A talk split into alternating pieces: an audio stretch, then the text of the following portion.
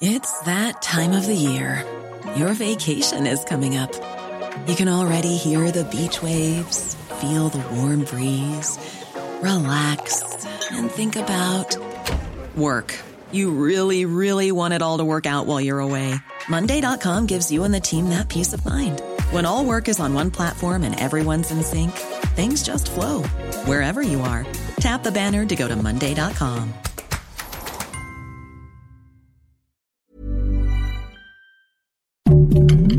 Heraldo Podcast, un lugar para tus oídos. Noticias del Heraldo de México.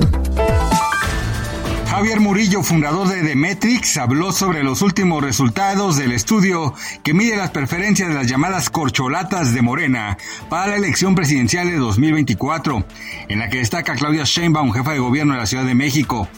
El especialista recordó que ha analizado durante los últimos 18 meses a los aspirantes y lo que ha venido creciendo de forma importante es la mandataria capitalina. Sin embargo, apuntó que estas preferencias son dentro de los simpatizantes de Morena.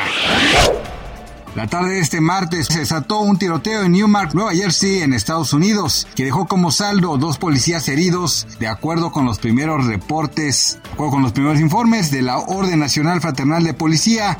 La persona que habría iniciado los disparos portaba un rifle y comenzó a accionar el arma contra los agentes.